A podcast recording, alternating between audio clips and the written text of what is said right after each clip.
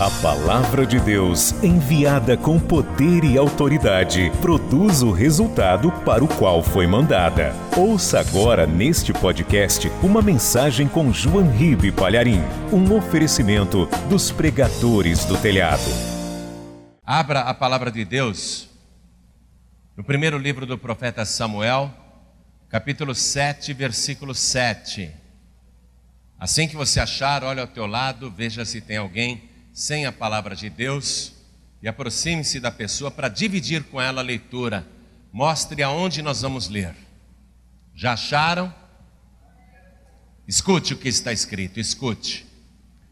Ouvindo, pois, os filisteus que os filhos de Israel estavam congregados em Mispa, subiram os maiorais dos filisteus contra Israel, o que, ouvindo os filhos de Israel, temeram por causa dos filisteus. Pelo que disseram os filhos de Israel a Samuel: Não cesses de clamar ao Senhor nosso Deus por nós, para que nos livre da mão dos filisteus. Amém. Eu vou reler, preste atenção. Ouvindo, pois, os filisteus que os filhos de Israel estavam congregados em Mispa, subiram os maiorais dos filisteus contra Israel, o que, ouvindo os filhos de Israel, temeram por causa dos filisteus, pelo que disseram os filhos de Israel a Samuel: Não cesses de clamar ao Senhor nosso Deus por nós, para que nos livre da mão dos filisteus. Amém? Agora eu leio mais uma vez, e cada pessoa que está comigo aqui na sede da Paz e Vida do Rio de Janeiro, repete em seguida. Vamos lá. Ouvindo, pois, bem alto, ouvindo, pois, os filisteus, que os filhos de Israel estavam congregados em Mispa, subiram os maiorais dos filisteus contra Israel, o que ouvindo os filhos de Israel temeram por causa dos filisteus, pelo que disseram os filhos de Israel a Samuel: Não cesses de clamar ao Senhor, nosso Deus, por nós, para que nos livre da mão dos filisteus. Amém? O que nós estamos lendo aqui é um documento histórico, um fato ocorrido, uma situação real, um perigo iminente que estava para se abater sobre o povo de Deus. E eles não tinham defesa, não tinham saída. Eles estavam numa situação muito complicada, então eles chegam para o homem de Deus, para Samuel, e fazem este apelo: por favor, Olha, ore sem cessar, sem parar, ore ao Senhor nosso Deus, para que nos livre deste mal. Quem acredita que isso aconteceu, levante a mão. Porque a situação é real, o perigo é real, mas o que Deus vai fazer é sobrenatural. O que Deus vai fazer, os livros de história se sentem incomodados em acreditar porque é algo extraordinário, mas a vitória foi comprovada. Mas eu quero perguntar: quem aqui acredita na poderosa palavra de Deus? Você crê? Então desocupe as tuas mãos e vamos dar para esta palavra viva, eficaz, poderosa, a melhor salva de palmas que o Rio de Janeiro já deu em toda a sua história. Ô oh, glória, enquanto você aplaude, abra tua boca e diga glória ao teu nome, Senhor. Vai aplaudindo e vai glorificando. Você que está à distância, em qualquer cidade do Brasil, ou de Portugal, Angola, Moçambique, Cabo Verde, Tomé e Príncipe, Macau, Timor-Leste, junte-se a nós aqui no Rio de Janeiro, povos de língua portuguesa. Oh glória, da glória, aplaude e glorifica. Que coisa linda! Senhor, abre o céu para receber este louvor. E sobre cada vida que te exalta. Derrama agora a tua bênção, a tua virtude, o teu poder. Manifeste a tua glória agora. Oh Pai, esta multidão não veio aqui para ouvir um homem falar. Ninguém ligou o rádio ou a TV para escutar um homem. Todos querem ouvir a tua palavra. Então vem com teu espírito, tome a boca do pregador, tome os lábios do mensageiro, envia a tua palavra com poder e autoridade, e que a tua palavra vá, percorra toda a terra, em nome do Senhor Jesus. Diga amém, Jesus. Eu não sei se aconteceu isso com você, mas comigo aconteceu uma coisa tão boa que eu senti o rio de água viva jorrar de dentro do meu ventre. Eu quero saber se você sentiu isso. Se quem sentiu isso, então vamos aplaudir mais ainda, porque é a presença de Deus no meio do seu povo. Deus está presente aqui no meio do seu povo. Aplaude da glória, aplaude e glorifica. Oh glória! Bendito seja o teu nome, engrandecido seja o teu nome, Senhor. Oh glória! Glória ao teu nome. Quem tiver lugar pode sentar, por favor. A situação no tempo do profeta Samuel não era fácil, porque Israel pecou contra Deus e Deus falou: já que vocês não me amam do jeito que eu devo ser amado, que é com todo o coração, com toda a alma, com todo o entendimento e com todas as forças. Já que vocês não me amam do jeito que eu instruí lá no Monte Sinai e dei por escrito isto, dizendo a vocês para não se curvarem diante de qualquer ídolo, de qualquer imagem de escultura, para nunca fazerem qualquer oração, prece aos ídolos, já que vocês não me obedecem, então fiquem por conta dos ídolos de vocês. Fiquem por conta dos seus deuses, das suas imagens, das suas divindades, dos seus protetores. Resultado: Israel, que havia conquistado Canaã, agora foi conquistado por Canaã. Os filisteus vieram e tomaram de Israel diversas cidades, destruíram casas, separaram famílias, destruíram casamentos, tomaram esposas, violentaram as virgens, escravizaram filhos, mataram jovens. E toda vez que Israel produzia, os filisteus se apoderavam do resultado do trabalho, do esforço, do suor. Ou seja, Israel passou a viver uma existência nula, uma vida sem resultados, uma vida sofrida, cheia de vergonha, uma vida cheia de humilhações. E Deus os deixou nesta situação que durou 20 anos. Isso aconteceu na época do profeta Samuel. O profeta Samuel era um grande pregador, era um grande profeta mas o povo não queria ouvir a palavra de Deus com pureza, então, durante 20 anos, várias cidades de Israel ficaram debaixo do governo dos filisteus. E os filisteus oprimiam Israel. Então, Israel pensava assim: o povo, não é? O povo com as suas crendices. Se os filisteus nos conquistaram, é porque os seus deuses são mais poderosos do que o Deus de Israel. Eles não entendiam a coisa. Então vamos continuar adorando os deuses dos cananeus. Vamos continuar adorando Baal. Vamos continuar adorando a esposa de Baal, que em hebraico o nome dela é Ashtoreth. Vamos continuar adorando esses deuses, porque são os deuses dos filisteus. Quem sabe os deuses dos filisteus nos ajudam.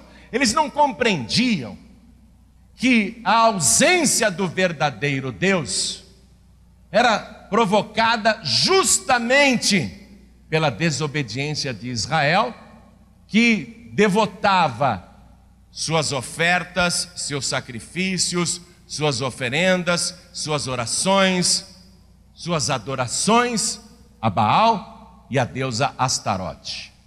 Aportuguesando a palavra é Astarote que se fala. Eles pensavam, esses deuses são mais poderosos do que o Deus de Israel. Mas o Deus de Israel, o verdadeiro Deus, se ausentou. Se vocês não me obedecem, se vocês creem nesses deuses, se vocês creem nessas divindades, então fiquem por conta deles. O resultado disso foi mais opressão, mais miséria, mais vergonha, mais sofrimento, mais tormento, mais humilhação.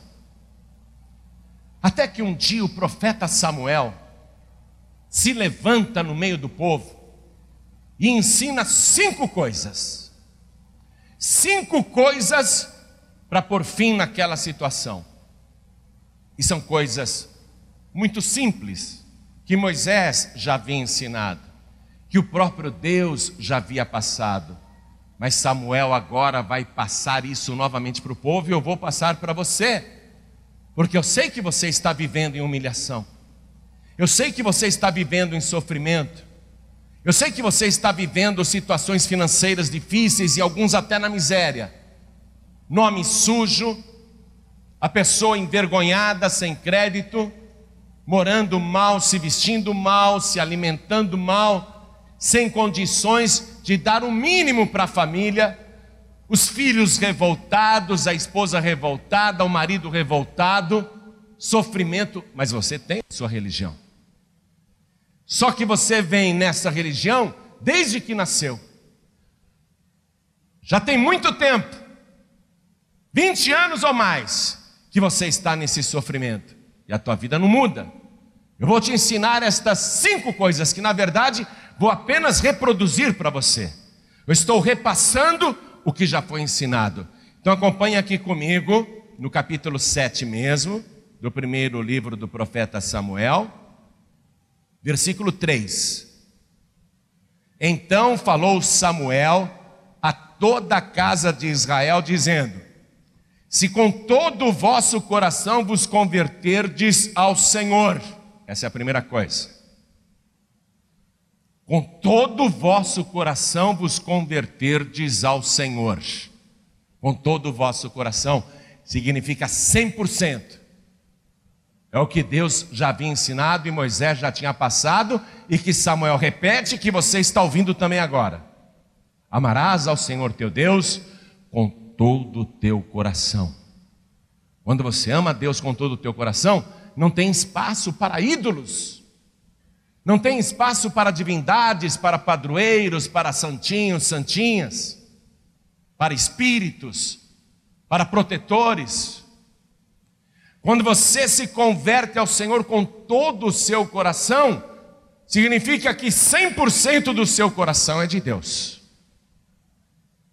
Esse é o primeiro requisito. Simples, não? Mas muita gente não faz. Ah, mas eu acredito em Deus. Pois saiba que o povo de Israel continuava acreditando no Deus de Israel, mas também acreditava em Baal, nos Baalins, inclusive, e também em Astarote. Era um coração dividido. Deus não trabalha num coração dividido. Deus não age em favor de uma pessoa que tem uma adoração dividida. A pessoa acha que é muito religiosa. A pessoa acha que fazendo desta maneira, de algum lado virá o socorro. Aí Deus diz: então fica por conta dos seus ídolos. E a vida da pessoa piora cada vez mais. Então anote isso. Se é uma condição. Se com todo o vosso coração vos converterdes ao Senhor. De converter ao Senhor. Tirai dentre vós os deuses estranhos e os astarotes. Segunda coisa é tirar os deuses estranhos, tirar os ídolos. Continuando. e preparai o vosso coração ao Senhor. Essa é a terceira coisa. Além de se converter com todo o coração e tirar os ídolos do teu coração, preparar o coração para receber a palavra de Deus, a boa semente. Receber o que você está recebendo agora. Preparar o coração para receber o que você está ouvindo neste momento, sem qualquer reserva, sem qualquer prevenção. Preparar o coração é o mesmo que preparar a terra para receber a boa semente. Preparai o vosso coração ao Senhor, terceira coisa, e servi a Ele só. Quarta coisa. Servir só ao Senhor, servir a Deus não é acreditar em Deus, porque isso até o diabo faz. E o diabo acredita em Deus mais do que eu e você, porque eu e você acreditamos sem ver, o diabo já viu. O diabo sabe que Deus existe. Não se trata de acreditar em Deus, mas de servir a Deus. Que quer dizer servir a Deus? Fazer só o que lhe agrada, fazer a sua vontade. Esta é a quarta coisa. Servir a Ele só. Diga, a Ele só. Só Ele. Jesus me ensinou isso, até respondeu para o diabo: Vai-te, Satanás, porque está escrito: somente ao Senhor teu Deus adorarás, e só a Ele servirás. Servir a Ele só. Ele vos livrará da mão dos filisteus. Ele vos livrará. Versículo 4. Então os filhos de Israel tiraram dentre si os Baalins. Sabe o que é Baalins? É o plural de Baal. Baal era o principal deus, o deus da chuva, o deus da guerra, o deus da fertilidade, o deus protetor. Baal. E os Baalins eram réplicas da imagem do deus Baal eram imagens de um palmo de altura que as pessoas guardavam dentro de suas casas ou de seus estabelecimentos de trabalho. Os Baalins. Então os filhos de Israel tiraram dentre si os Baalins, pegaram todas aquelas imagens que eram réplicas de Baal e tiraram, não queremos mais essa porcaria. Baal não é Deus coisa nenhuma. Não queremos mais esses ídolos em casa ou no nosso local de trabalho. Os filhos de Israel tiraram dentre si os balins e os astarotes. É o mesmo caso. Astarotes eram réplicas em miniatura, com cerca de um palmo de altura, da imagem da deusa Astarote, que era a esposa de Baal. Qual era a função desta imagem de Astarote, que era uma imagem de uma mulher, as pessoas colocavam em casas, nas cabeceiras da cama, ao lado da cama, em cima dos móveis, nos móveis da sala.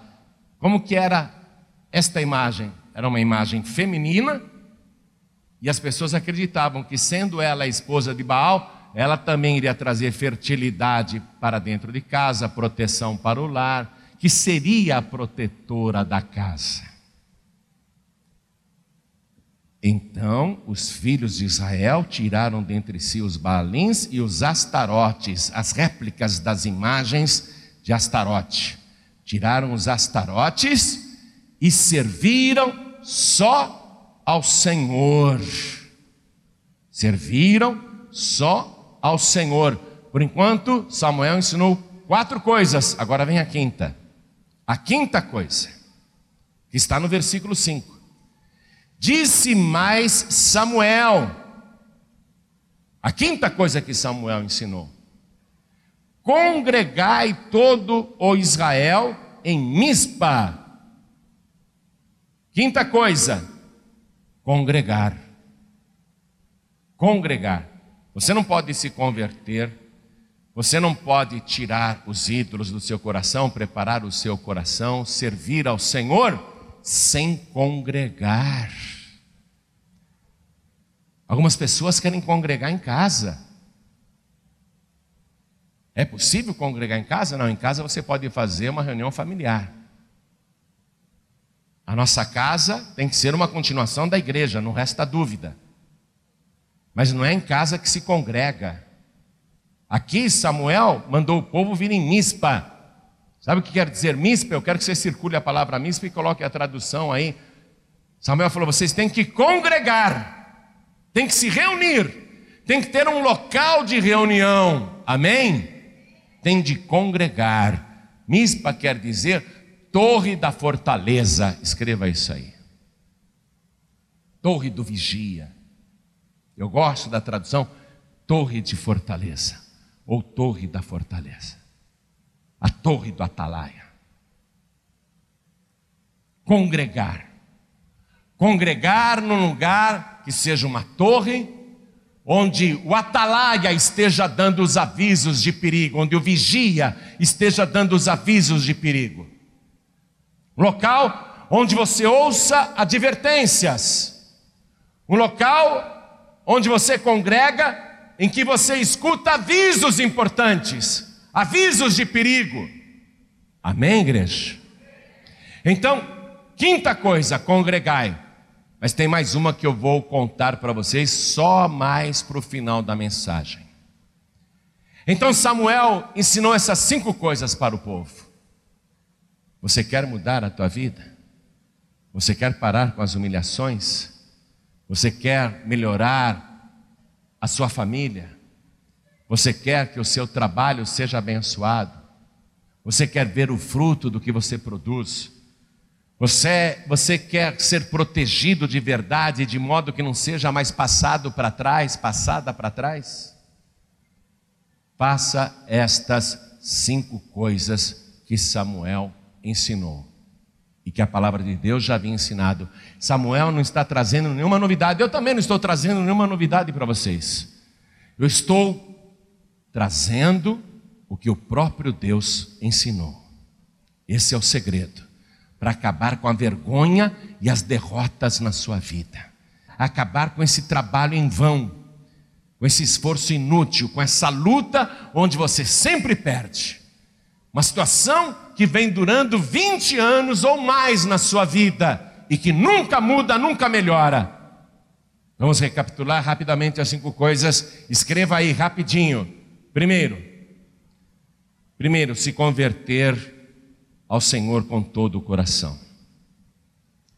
Segundo, tirar os ídolos do teu coração, não é só da tua casa e do teu pescoço ou do teu pulso.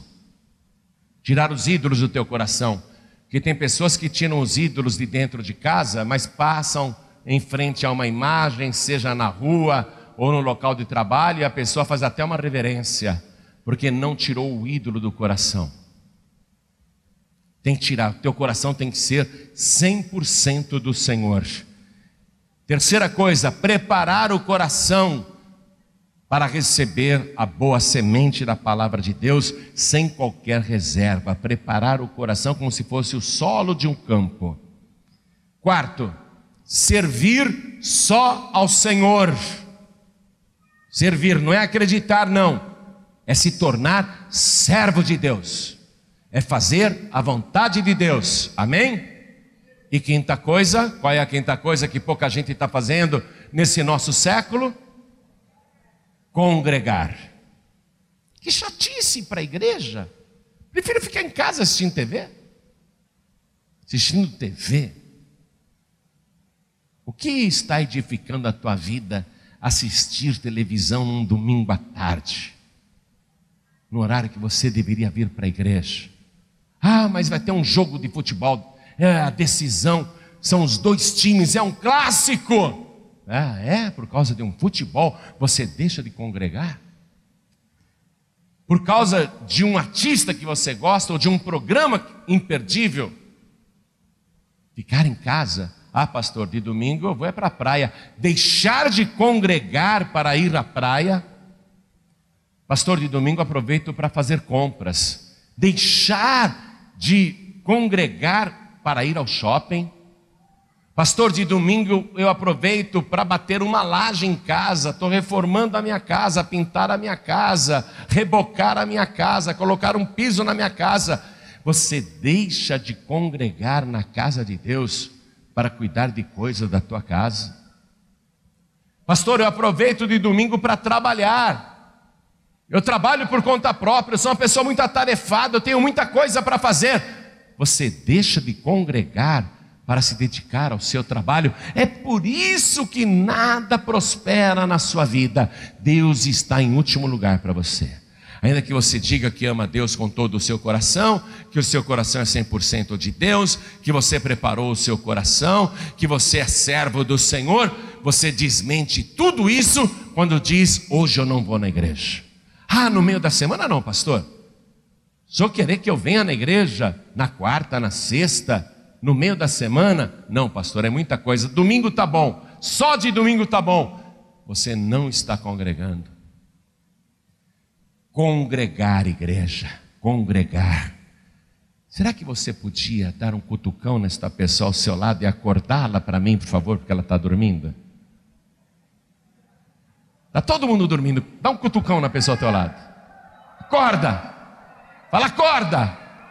Você tem que congregar. Fala para ela. Você tem que congregar. Você tem que congregar. Sabe o que é congregar? é a gente se reunir aqui, como você está fazendo agora, saber que faz parte de uma família, de pessoas que estão aqui com o mesmo propósito amar ao Senhor nosso Deus com todo o nosso coração, com toda a nossa alma, com todo o nosso entendimento, com todas as nossas forças. Congregar é estar com pessoas, com pessoas que têm a fé no mesmo infalível Deus, no Deus Todo-Poderoso, no Deus que faz milagres exagerados e que resolve qualquer problema. E aí você vê que quando os maiorais dos filisteus vão contra Israel, a intenção é impedir que eles congreguem. Você reparou? Ó, os filhos de Israel congregaram lá. Eu li para você o versículo 7. Ouvindo, pois, os filisteus que os filhos de Israel estavam congregados em Mispa, não, não vamos deixar eles congregarem. O diabo sabe que isso é muito perigoso. Olha para mim. Quando você diz, hoje eu vou congregar, os maiorais do inferno vão tentar te impedir. O diabo sabe que isso é muito perigoso para ele e muito favorável para você. Então, os maiorais do inferno criam situações para você não vir congregar. Parente que chega do interior, marido que aparece em casa embriagado, filho que vem drogado, filha que levanta uma encrenca, uma briga, uma discussão conjugal, um problema familiar, um tormento. Ó, quando você diz eu vou congregar, os maiorais do inferno se levantam para que você não venha. Porque se você congregar, é muito perigoso para os maiorais do inferno, para Lúcifer, é perigoso, para Satanás é perigoso, para Beuzebu é perigoso. Porque quando você vem aqui congregar, ainda que esteja aqui antes de você uma só pessoa, ou apenas você e o pastor, o diabo sabe que mesmo assim a igreja estando vazia, você veio congregar e só está você e o pastor. O diabo quer impedir isso, porque é perigoso demais. Porque você e mais uma pessoa provocam a presença gloriosa a presença real, a presença poderosa do nosso Senhor e Salvador Jesus Cristo, que disse: Eis que estou convosco todos os dias, até a consumação dos séculos, e onde estiverem dois ou três reunidos em meu nome, congregados em meu nome, aí estou eu presente no meio deles. Quando os filisteus souberam que os filhos de Israel estavam congregados em Mispa, torre de fortaleza, torre do atalaia, do vigia, não vamos deixar. Vamos acabar com a congregação deles, vamos dispersá-los, vamos acabar com aquela reunião. E vieram os maiorais para isso, hein? Os maiorais vieram para isso. Não foram soldados rasos, não. Foram os maiorais dos filisteus. Tudo isso é uma analogia. Quando você faz estas cinco coisas, você se converte ao Senhor com todo o teu coração, você tira os ídolos do teu coração, você prepara o teu coração, você declara que só vai servir ao Senhor e você decide congregar. O inferno quer impedir que isto aconteça, porque o inferno sabe que é isso que Deus quer que você faça, e o diabo vive trabalhando dia e noite para impedir que estas cinco coisas aconteçam, principalmente congregar. Vamos acabar com a reunião, disseram os maiorais dos filisteus. Eles estão congregados lá, vamos dispersá-los. E foram os maiores. O maior ataque que o povo de Deus iria sofrer viria agora. Lembre-se que eles estão em Israel vivendo uma opressão que já dura 20 anos. 20 anos. Perderam cidades, perderam bens, perderam renda, perderam famílias perderam filhos, perderam a esperança, perderam tudo. 20 anos, mas agora eles resolveram fazer o que Deus manda que seja feito. E os filisteus revoltaram. E eles resolveram atacar. Israel teve medo. Israel teve medo e eu li para você aqui, ó, versículo 8. Pelo que disseram os filhos de Israel a Samuel: não cesses de clamar ao Senhor nosso Deus por nós, para que nos livre da mão dos filisteus. Amados, aqui tem uma outra coisa. Se você quer que eu ore por você, não tenha dúvida nenhuma que eu e os pastores da paz e vida, vamos orar sim, sem dúvida nenhuma, não vamos cessar de orar por você. Mas é muito cômodo você dizer, pastor, Está aqui o meu pedido de oração. Está aqui os nomes dos meus familiares. Pastor, nessa cartinha escrevi meu problema. Não cesse de orar por mim, tá, pastor? E você não congrega. Você não ora. Olha só. Não funciona. Eu oro, eu oro, eu oro muito. E oro o tempo todo por vocês. Eu oro, eu oro tanto que eu sinto prazer nisso. Eu sinto prazer de levantar de madrugada. Para mim é um prazer levantar de madrugada, na hora que o Espírito Santo me acorda, e ir para minha janela, olhar o céu, tudo escuro, e falar para Deus: Senhor, como eu te amo, eu te amo com todo o meu coração. A minha oração agora começa assim. A minha oração começa assim, dizendo como eu te amo, Senhor. Como eu te amo. Depois de falar um monte de declaração de amor para Deus, eu começo a orar por todos, inclusive por você. Eu não cesso de orar. Tem madrugadas que eu levanto três vezes para orar. Três vezes. Não estou falando isso para me gabar e dizer que eu sou santo. É que se eu abrir o olho no meio da noite, meu pensamento é o seguinte: ah, eu vou orar. Vou falar com Deus, porque eu amo a Deus. Para mim não é uma chatice sair da cama, não. Imagina. Eu abro o olho e já fico até alegre. Ah, deixa eu ir lá falar com Deus, deixa eu olhar para o céu. A gente ora, mas se você não quer, você tem que sair da zona de conforto. Congregar significa que você vai clamar ao Senhor e vai orar também. Ó, mas o povo pediu: não cesses de clamar. Quer dizer que o povo sabe, não é? O povo sabe que a oração tem que ser contínua que nós temos que orar sem cessar, não é isso que ensina a palavra de Deus, orar sem cessar? O povo sabe, mas o povo diz, pastor, ora por mim sem cessar. E você não está orando sem cessar. Mas o povo sabe o que é necessário. Olha aqui, ó. Não cesses de clamar ao Senhor nosso Deus por nós, para que nos livre da mão dos filisteus. Orar. Qual é o teu filisteu, olha para mim. Você quer ficar livre da mão dos filisteus? Qual é o teu filisteu?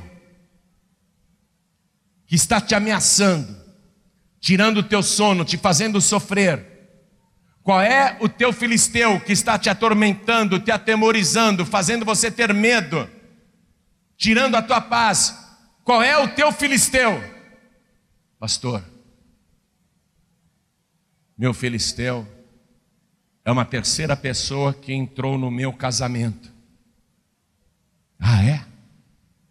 Esse filisteu tem que cair por terra. Pastor, o meu filisteu é o meu filho, a minha filha, que se envolveu com o crack, com a heroína, com a cocaína, com os traficantes, com a bandidagem, com gente que não presta. Este é o teu filisteu? Esse filisteu tem de cair por terra, tem de ser derrotado. Qual é o teu filisteu? Pastor, o meu filisteu é o meu marido que bebe, a bebida tem dominado meu esposo, ele é um homem bom quando ele está sóbrio, ele é um homem excelente, um excelente marido, um excelente pai, mas quando esse filisteu, a bebida, toma conta do meu marido, ele vira outro homem, ele xinga, ele blasfema, ele quebra tudo dentro de casa, ele faz coisas horríveis. Esse é o teu filisteu, esse filisteu tem que cair por terra. Você está sendo atacado.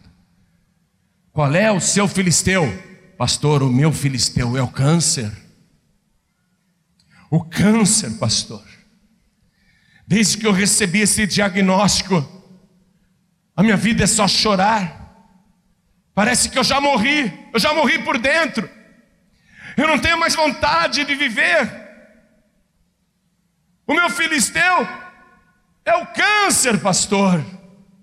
Pois este filisteu vai cair por terra em nome de Jesus. Qual é o teu filisteu? Pastor, eu fiz coisas erradas, eu me expus, fiz o que não devia, e eu estou com AIDS agora. O meu filisteu é o vírus da AIDS. Eu estou sofrendo muito, estou em tratamento, mas eu sofro, eu sofro muito por causa desse filisteu. Esse filisteu vai cair por terra em nome de Jesus. Pastor, o meu filisteu é uma insuficiência cardíaca. O meu filisteu é uma insuficiência respiratória. O meu filisteu é Alzheimer que chegou do nada e eu estou perdendo a memória, perdendo a noção das coisas. Pastor, o meu filisteu é uma fraqueza nos ossos, é artrite, é artrose, é uma doença no útero, é uma enfermidade na próstata. Qual é o teu filisteu?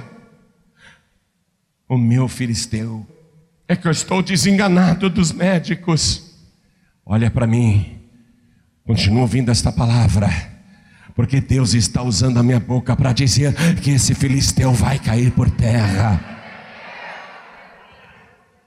Qual é o teu filisteu?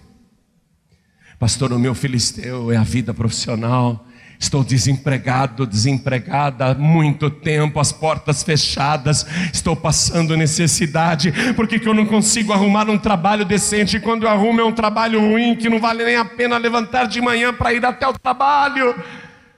O meu filisteu, pastor, é a miséria, é o desemprego, é a minha empresa que está indo à falência, é o meu trabalho que está difícil, eu trabalho por conta própria e as vendas despencaram. Eu estou passando necessidade, eu saio de dia para trabalhar e não ganho nem para pagar a condução. O meu filisteu é o prejuízo que eu estou tomando.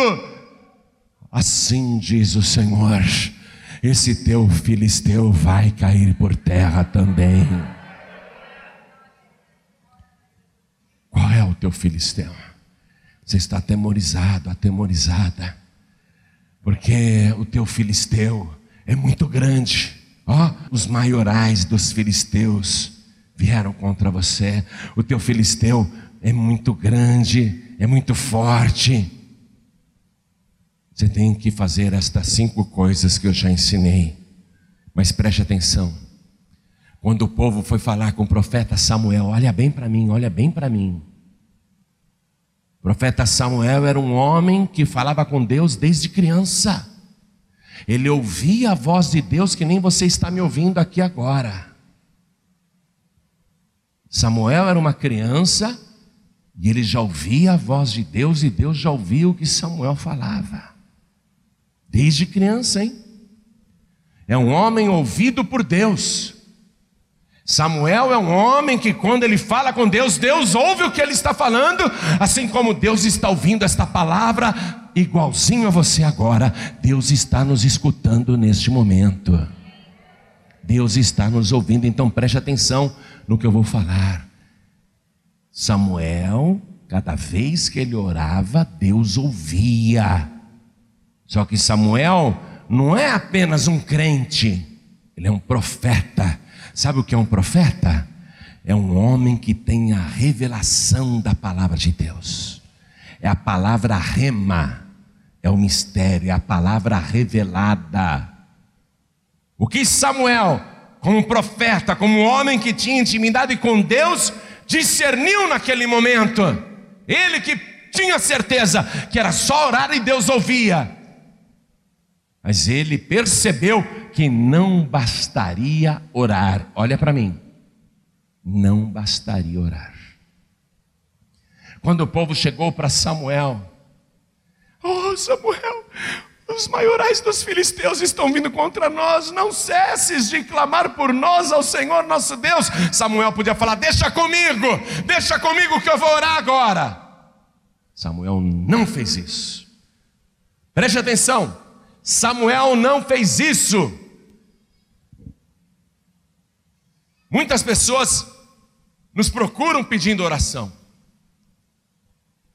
E a gente ora, nunca a gente se nega a orar. Nunca eu disse, eu não vou orar por você, não. Jesus um dia falou isso para uma mulher. Senhora, minha filha está terrivelmente endemoniada lá na Síria. Jesus um dia falou isso para uma pessoa, não vou fazer nada. A mulher conquistou a bênção pela fé e pela persistência. Porque ela continuou clamando ao Senhor. Ela se humilhou na presença de Deus, ela não cessou de buscar ao Senhor. Mas o profeta Samuel, neste momento, que tinha certeza que podia orar e Deus iria ouvir, ele sentiu que ele precisava de algo mais para trazer o sobrenatural, o exagero de Deus na terra. Ele precisava do exagero de Deus naquele momento. Por isso que ele não falou, deixa comigo que eu vou orar. Olha o que Samuel fez ao invés de orar. Acompanhe comigo aqui, ó.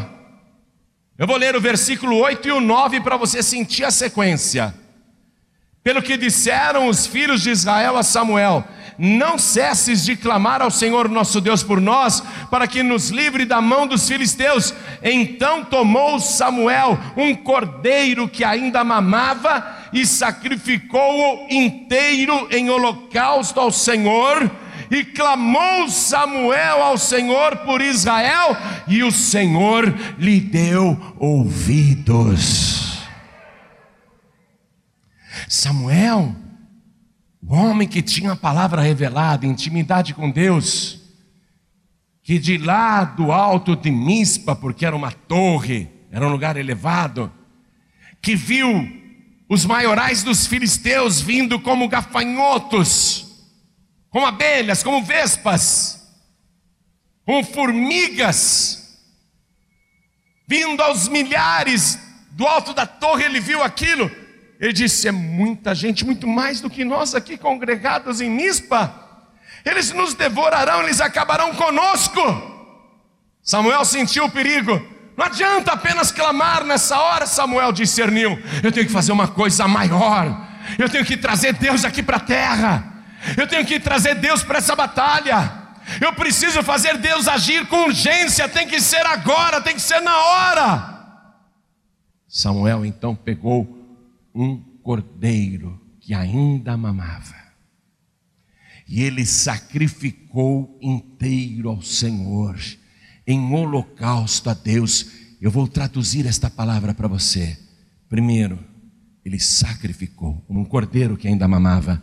Você pegar um cordeiro pequenininho, tão meigo, tão bonitinho, tão dócil, parece até um bichinho de pelúcia, tão amoroso, tão carinhoso, tão afetivo, tão manso. pegar um cordeirinho que ainda mamava e sacrificar significava algo que iria doer na carne, não apenas do animalzinho sacrificado, mas na carne de quem estava sacrificando. Eu poderia guardar para mim esse cordeirinho, olha que bonitinho, olha como ele me olha, que afetivo. Eu poderia guardar para mim esse cordeirinho, tão lindo, tão manso, tão meigo.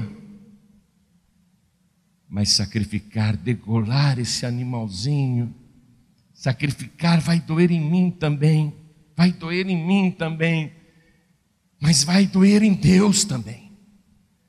Deus vai sentir isso também, porque é para Deus que eu vou fazer isso, isso vai chamar a atenção de Deus.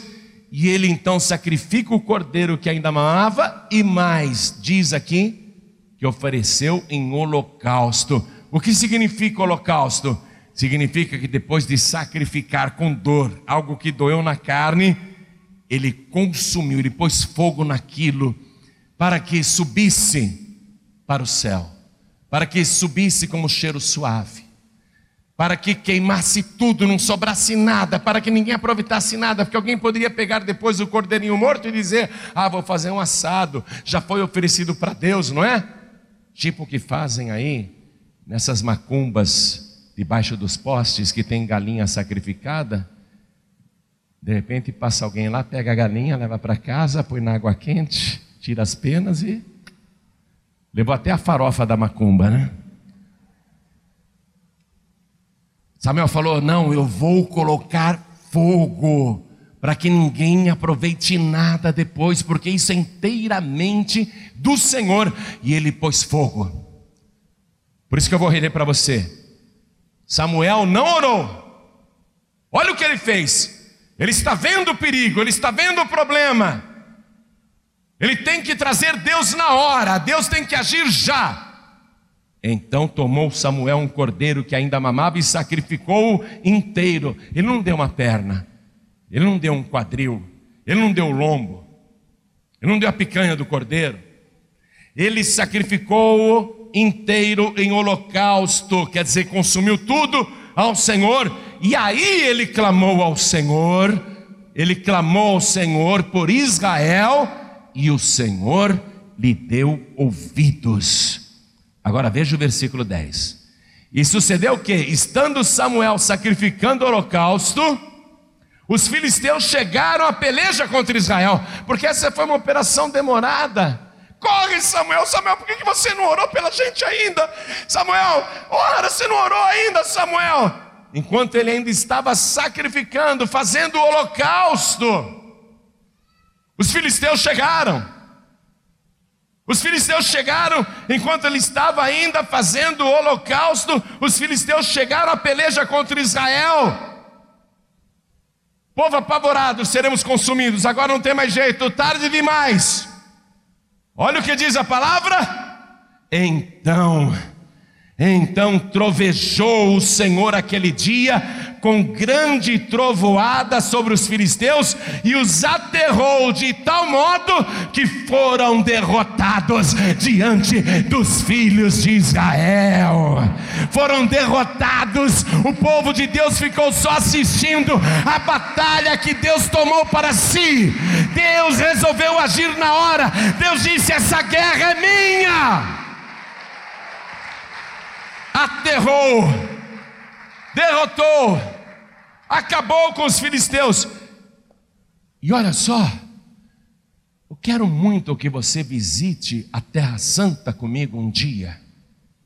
Quem sabe esse ano você vai comigo para Israel? Quem aqui tem vontade de ir para Israel? Você olha lá e você só vê o céu azul. Azul, azul, azul. Raramente você vê nuvens, porque lá não chove. Raramente você vê nuvens.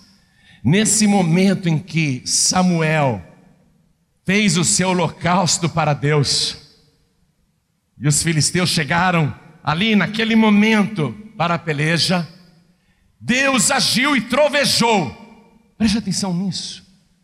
Deus trovejou sem nuvem no céu, porque você sabe que o trovão é a trombada de duas nuvens, não é isso? O trovão é a trombada de duas nuvens. Não tinha nuvem no céu, e foi uma trovoada tão grande que os filisteus que estavam olhando para Mispa para subir aquela torre, para acabar com a congregação dos filhos de Israel, eles que estavam de olhos fixos só no povo de Deus, eles pararam para olhar para o céu.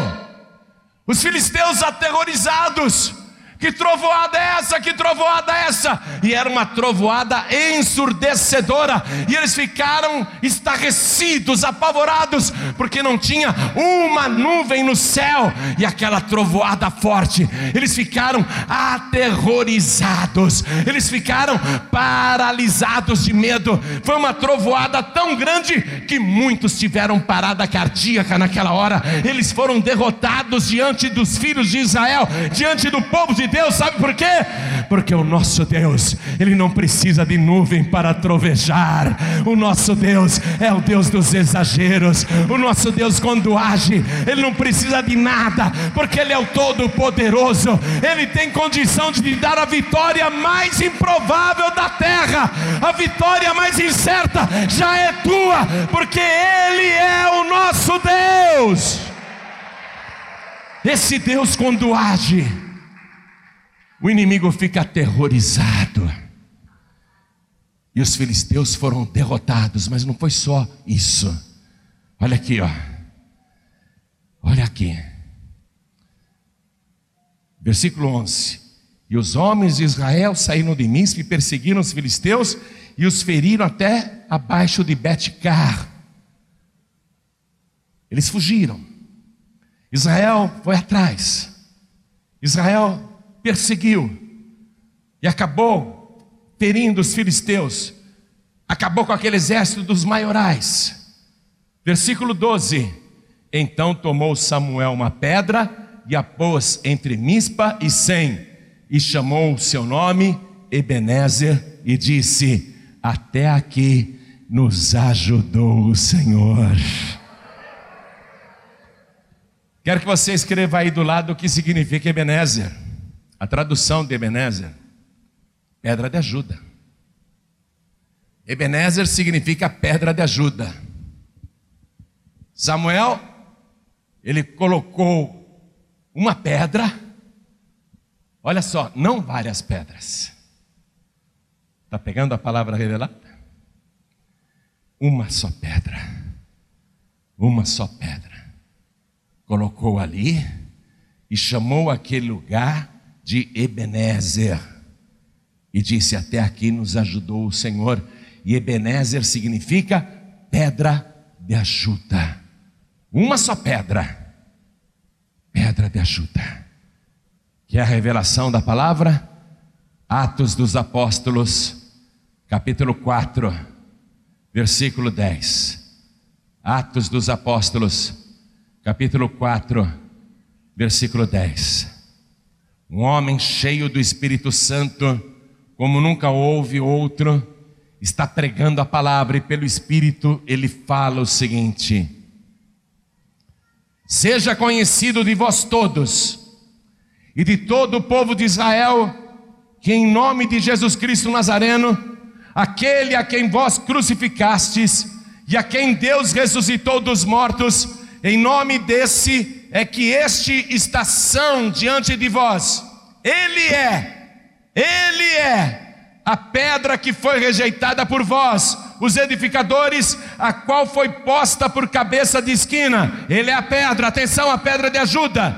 Versículo 12: E em nenhum outro há salvação, porque também debaixo do céu nenhum outro nome há dado entre os homens, pelo qual devamos ser salvos, a não ser o nome do nosso Senhor e Salvador Jesus Cristo.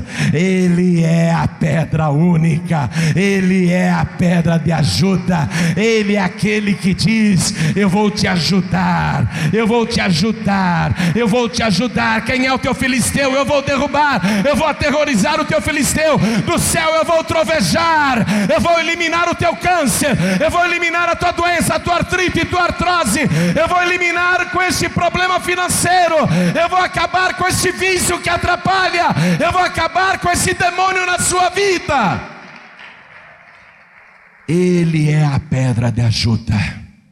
Você precisa de Jesus, porque debaixo do céu nenhum outro nome há dado entre os homens pelo qual devamos ser salvos a não ser o nome de Jesus.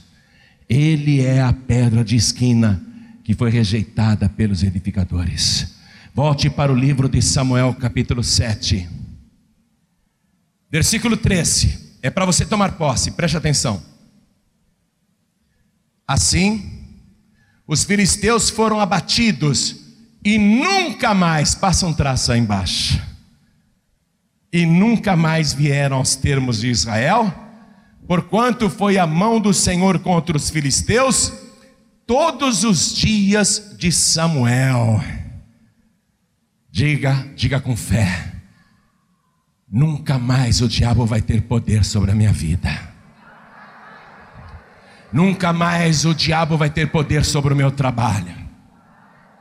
Nunca mais o diabo vai ter poder sobre a minha casa, sobre o meu lar. Nunca mais o diabo vai me atormentar, porque eu sirvo ao Deus Todo-Poderoso e Ele é a minha pedra de ajuda, Ele é a pedra única e verdadeira, Ele é a rocha da minha salvação, Ele é a rocha da minha vida. Todos os dias, todos os dias você vai ter essa proteção. Agora, olha no versículo 14, a benção. E as cidades que os filisteus tinham tomado a Israel foram restituídas a Israel. Restituição. Olha o que Deus está mandando para você hoje. Você não pense que eu estou pregando coisas do passado, não, tá? Não fique imaginando que eu estou trazendo apenas contos antigos para entreter e você passar o tempo e dizer que legal, hein? Aconteceu isso, é? Não. Eu estou te trazendo a palavra viva, poderosa e eficaz, que está sendo aplicada agora para a tua própria vida, para o teu trabalho, para a tua família.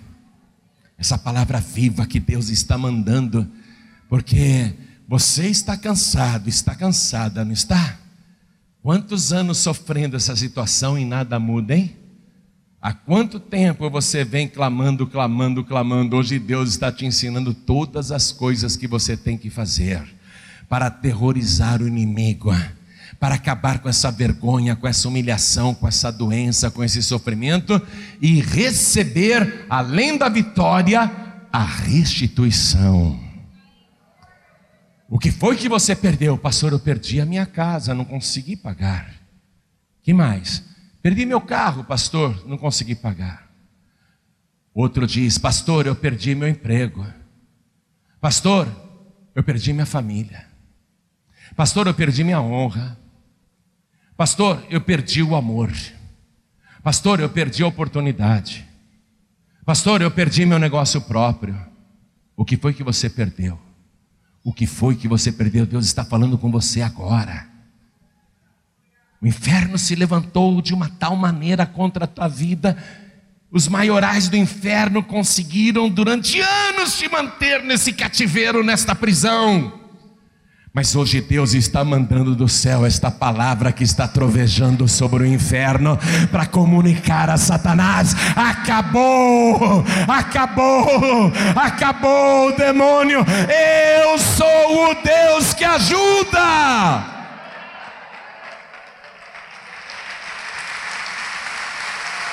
A palavra que você está recebendo é uma palavra profética. Eu sou o Deus da restituição. Eu sou o Senhor dos exércitos. Eu sou o Deus da vitória. Eu sou o Deus que opera e ninguém pode impedir. Eu sou aquele que faz o que quer, e operando eu, quem impedirá? Deus está falando contigo hoje. Creia nesse Deus. Sirva somente este Deus. Se dedique a este Deus. Congregue, congregue para buscar este Deus. Como você está fazendo hoje.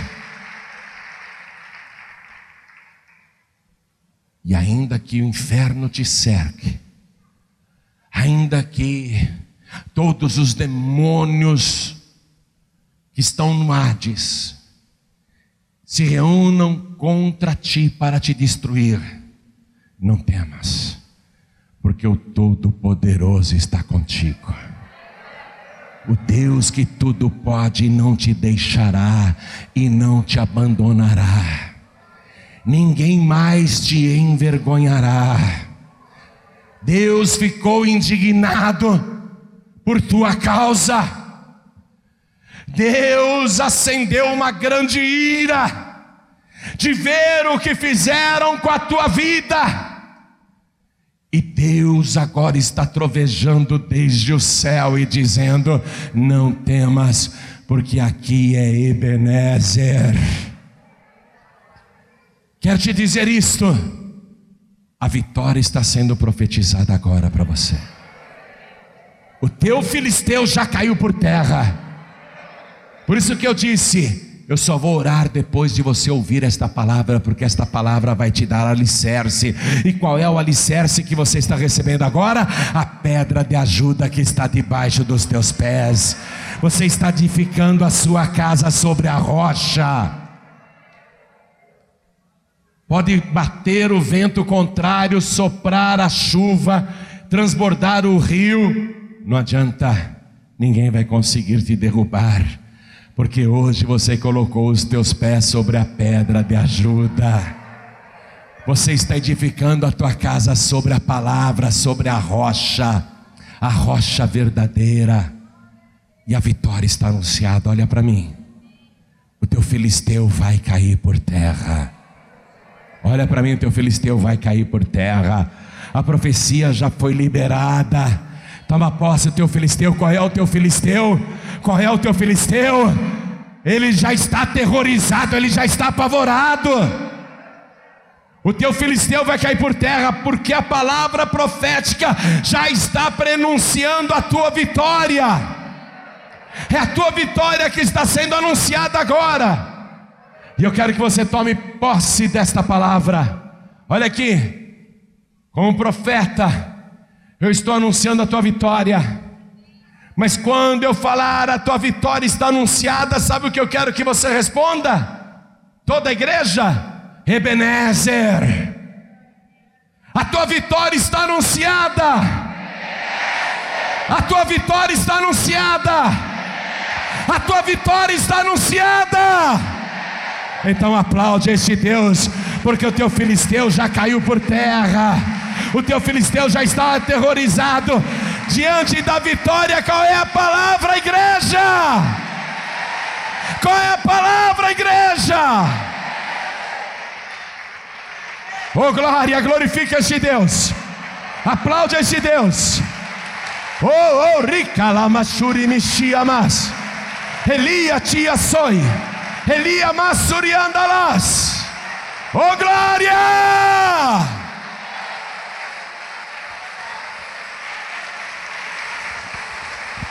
Você sabe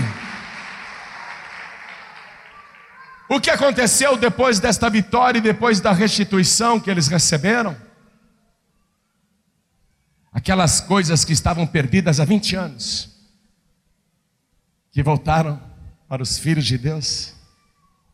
Sabe o que Samuel fez? Samuel disse: aqui, entre Mispa e Sem, estas duas cidades, aqui, nós vamos fazer um povoado. O nosso local de congregação. E este local onde nós vamos congregar vai se chamar Ebenezer. Aqui vai se chamar Ebenezer agora. Sabe o que aconteceu? Ali surgiu uma cidade, uma cidade chamada Ebenezer. E todo mundo queria se mudar para Ebenezer. Por quê? Porque era um lugar de congregar, de adorar o Deus Todo-Poderoso, de estar na presença do Senhor, e era o local da vitória o local onde estava profetizado e se cumpriu, que nunca mais os filisteus se levantariam contra eles durante os dias de Samuel. Todos os dias houve paz e houve restituição, porque tudo que eles tinham perdido, que estava na mão dos inimigos durante 20 anos, voltou para a mão deles.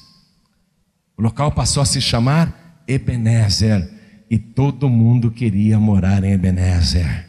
Olha para mim, sabe como é que chama este local aqui? Ebenezer.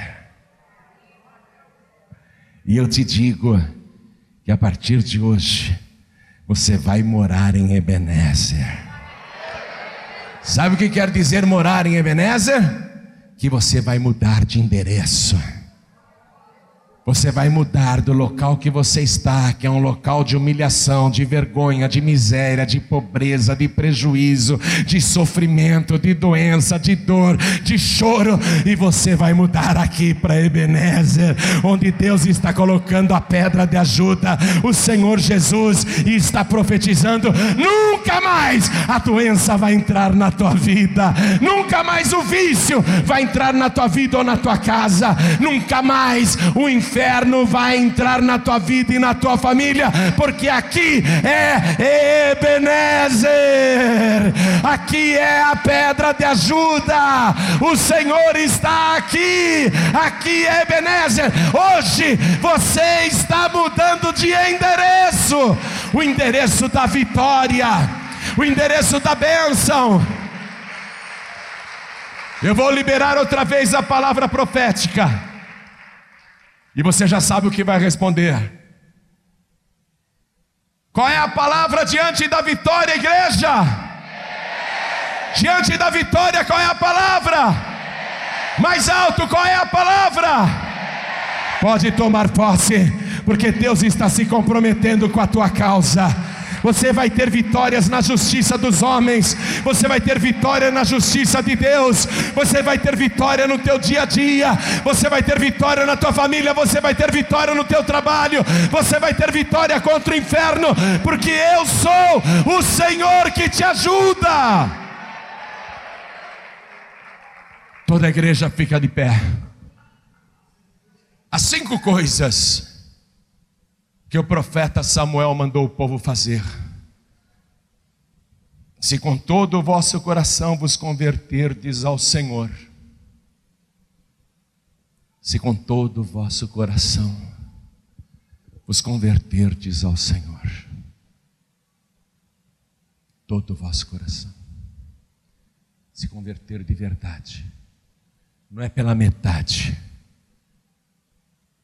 não é só uma parte Deus não aceita nada pela metade, Deus não aceita nada em pedaços.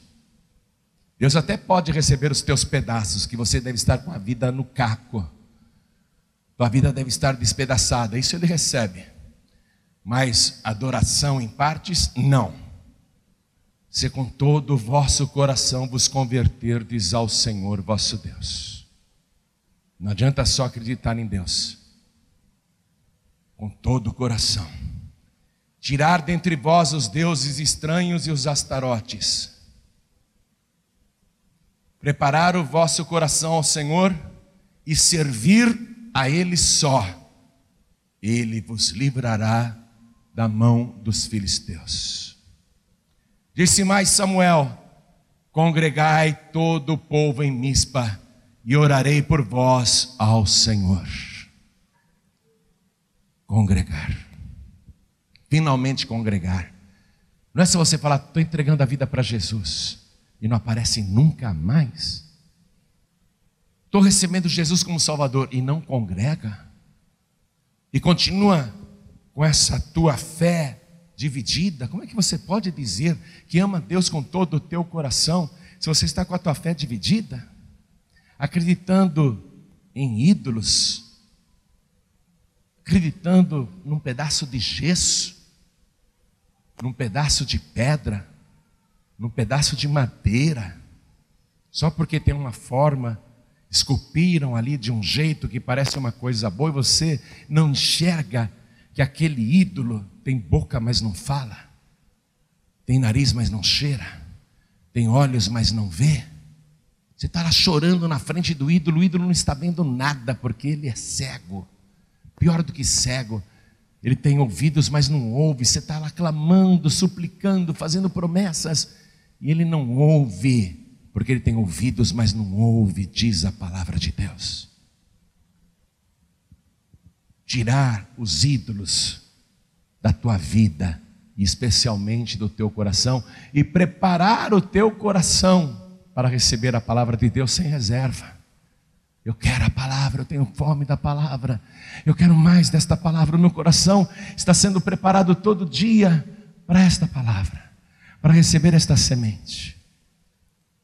E aí, servir ao Senhor e só a Ele. Servir ao Senhor e só a Ele e congregar. Estar na presença de Deus, que é fundamental. Esse ser o principal compromisso teu na semana inteira. Congregar.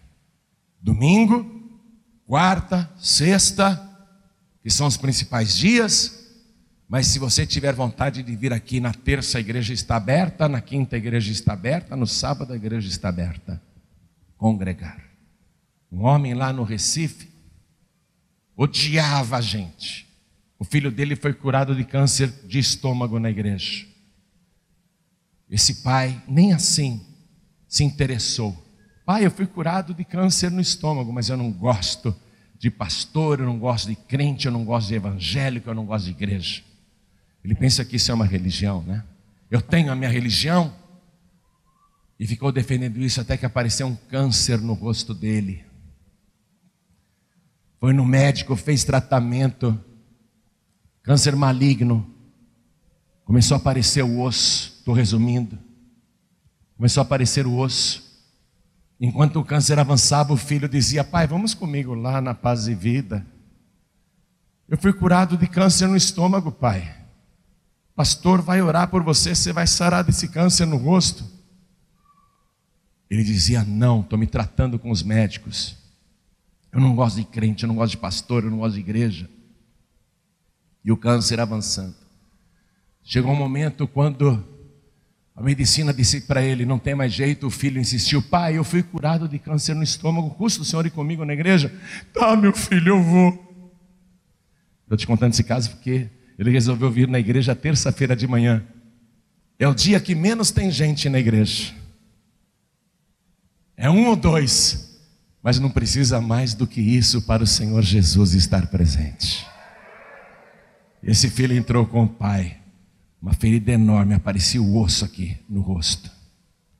Escorria um líquido o tempo todo. E o filho chega para o pastor Daniel Palharim: Pastor, meu pai está com câncer, o senhor podia orar por ele? Ah, posso sim.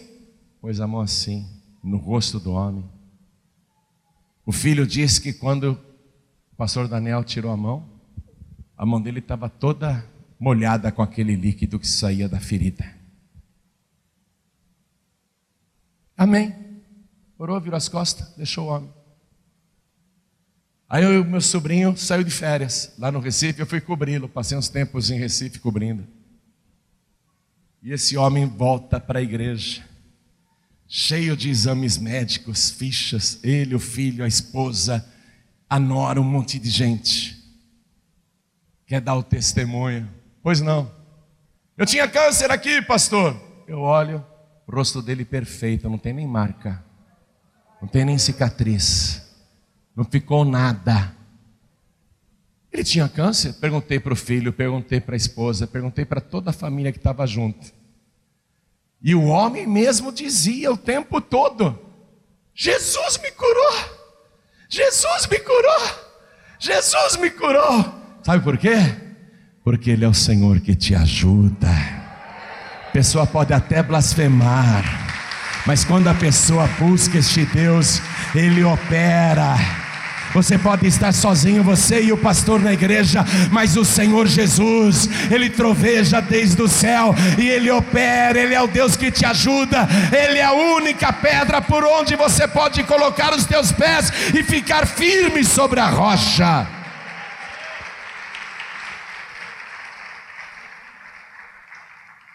Eu estou falando aqui para você deixar de ser católico e virar crente, porque eu não sou crente.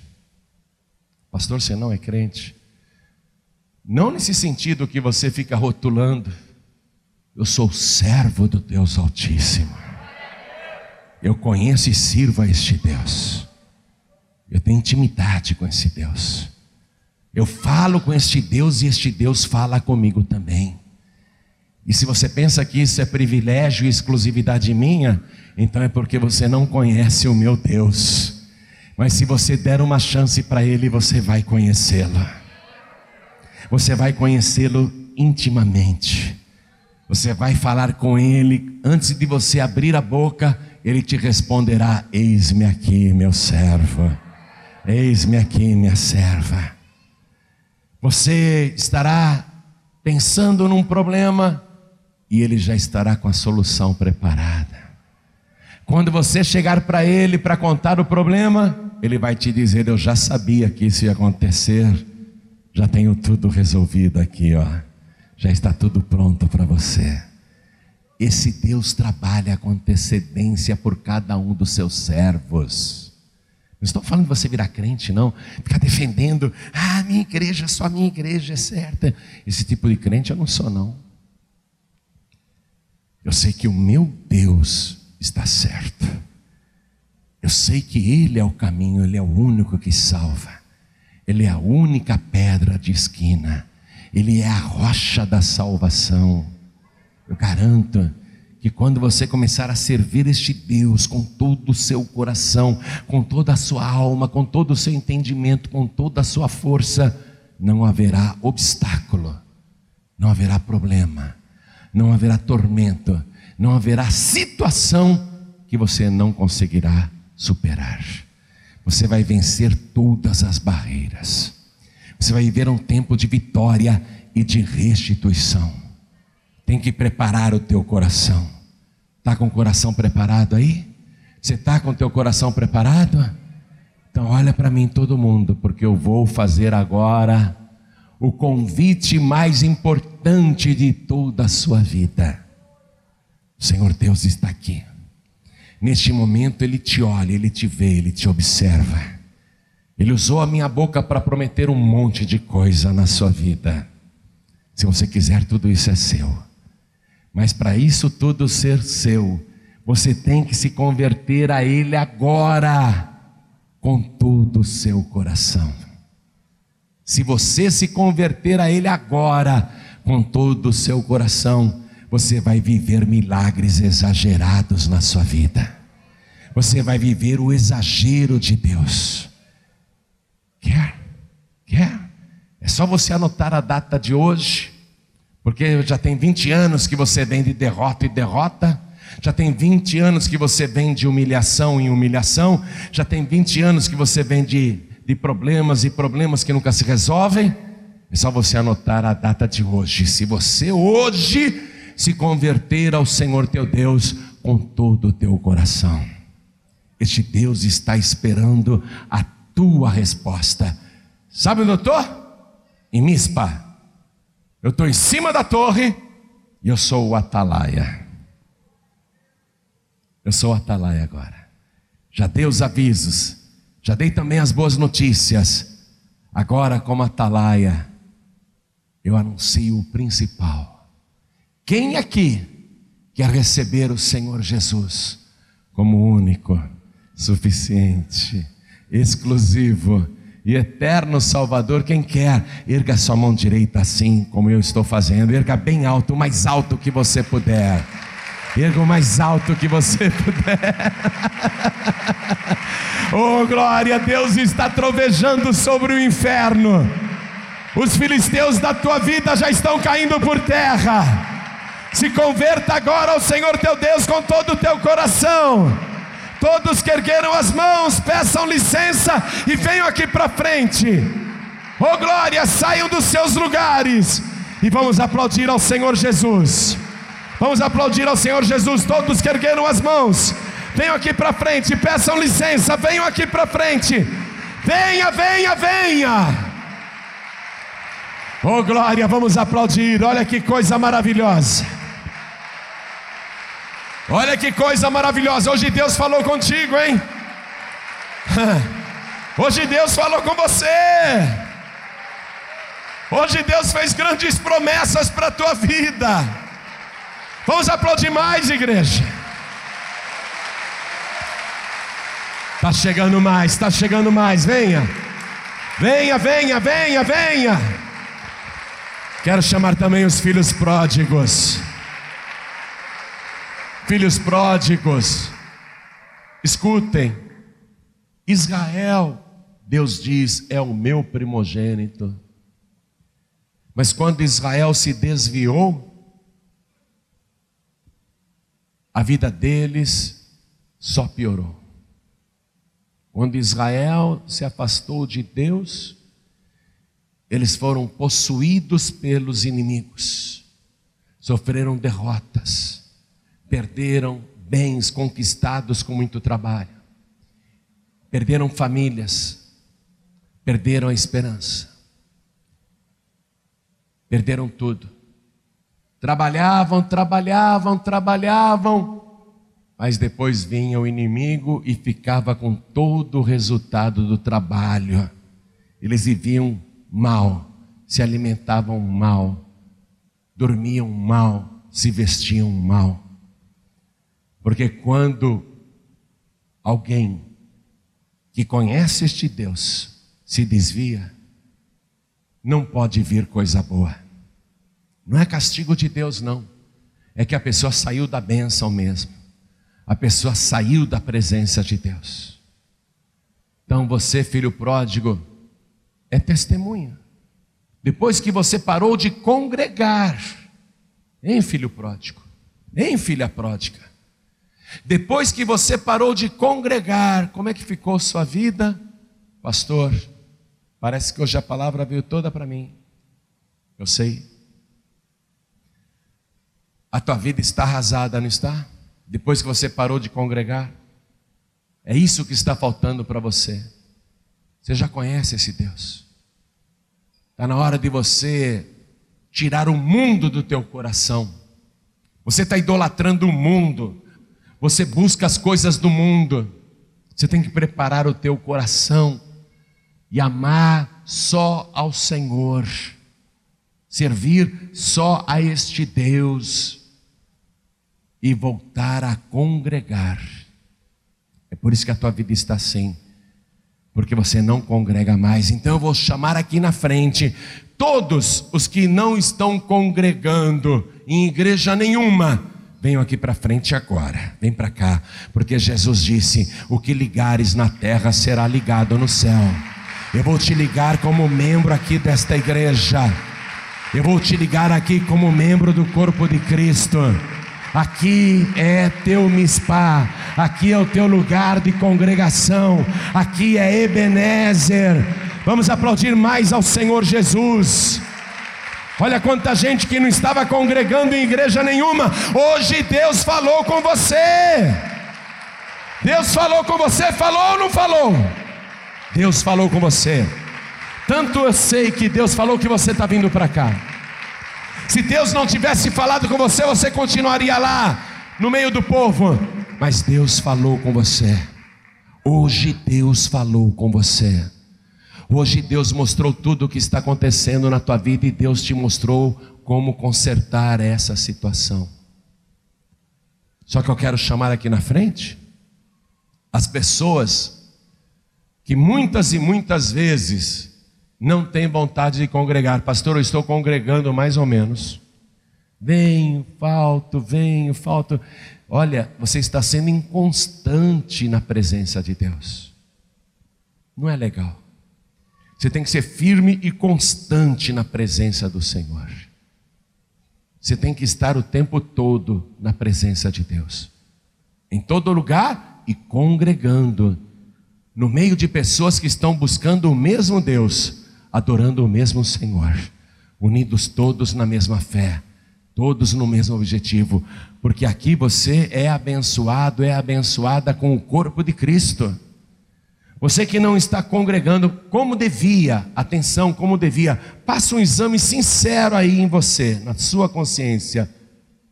Avalie, seja franco com você mesmo, com você mesma. Você não está congregando como devia, você reconhece isso. Eu reconheço que eu não estou congregando como eu devia e eu quero mudar esta situação. Então saia do teu lugar e venha aqui para frente em nome de Jesus. Eu quero um renovo na minha fé. Eu quero um renovo do Espírito Santo. Eu quero mais da presença de Deus. Eu quero a alegria do primeiro amor. Eu quero o entusiasmo que eu tinha quando eu comecei a congregar. Que eu contava os dias e as horas para estar na presença de Deus. Eu quero novamente esta alegria da salvação. Então vem aqui para frente. Congregar para valer. Oh glória, que bênção!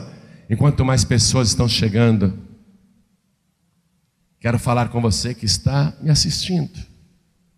Está me assistindo. Ou pela TV, ou porque algum pregador do telhado te deu um DVD e falou: assiste isso aqui, você está assistindo. Quero falar com você que está assistindo pela TV agora, ao vivo, pela internet, pelo YouTube e você que está assistindo também, porque baixou esta mensagem no aplicativo Pregadores do Telhado, baixou o DVD lá. Você está assistindo esta mensagem, não sei como e nem aonde. Quero saber o seguinte: quer entregar a vida para Jesus? Quer entregar a vida para Jesus agora? Quer voltar para Jesus agora? Então se ajoelhe ao lado do teu televisor. Se ajoelhe ao lado do teu computador. Você que está assistindo esta mensagem no teu smartphone. Se ajoelhe, se possível, onde você estiver. Quero chamar todos que estão ouvindo pela rádio. Dá para você entregar a vida para Jesus agora e se ajoelhar ao lado do teu rádio? É possível? Então faça isso. Não dá para ajoelhar, você está no ônibus, está no trem, está no metrô, na lotação, na van. Não dá para ajoelhar? Faça um sinal para Deus. Coloque a mão direita sobre o teu coração. Você que está ouvindo esta mensagem no rádio do teu veículo, eu sei que não dá para ajoelhar, mas quer entregar a vida para Jesus, quer voltar para Jesus, coloque a mão direita sobre o teu coração agora, porque Deus está em toda parte e Ele te vê agora. Faça um sinal para Deus, coloque a mão direita sobre o teu coração. Pessoas que estão nos ouvindo à distância, em rádios, fora do Brasil, quer entregar a vida para Jesus, quer voltar para Jesus, então coloque a mão direita sobre o teu coração também. E eu vou pedir para cada pessoa que veio aqui para frente que se ajoelhe. Se ajoelhe diante do altar. Coloque a mão direita sobre o teu coração. Quem está à distância, coloque a mão direita sobre o coração. Ore assim comigo. Meu Deus e meu Pai, eu vou fazer agora estas cinco coisas eu me converto ao Senhor com todo o meu coração. Eu tiro os ídolos do meu coração. Eu me preparo e preparo o meu coração para receber sempre a tua boa palavra. E eu declaro que só o Senhor eu vou servir, vou te servir, não só hoje, mas todos os dias da minha vida e eu vou congregar, eu vou me reunir com teu povo e juntos irei buscar a tua presença. Senhor Deus, eu quero muito aprender mais dos teus mistérios. Eu quero me aprofundar no relacionamento, na intimidade com o Senhor. E para isso, eu te suplico, me dá o teu perdão e o teu Espírito Santo. Me dá agora a certeza da minha salvação e escreve o meu nome no teu santo livro, o livro da vida, e me purifica com o sangue de Jesus.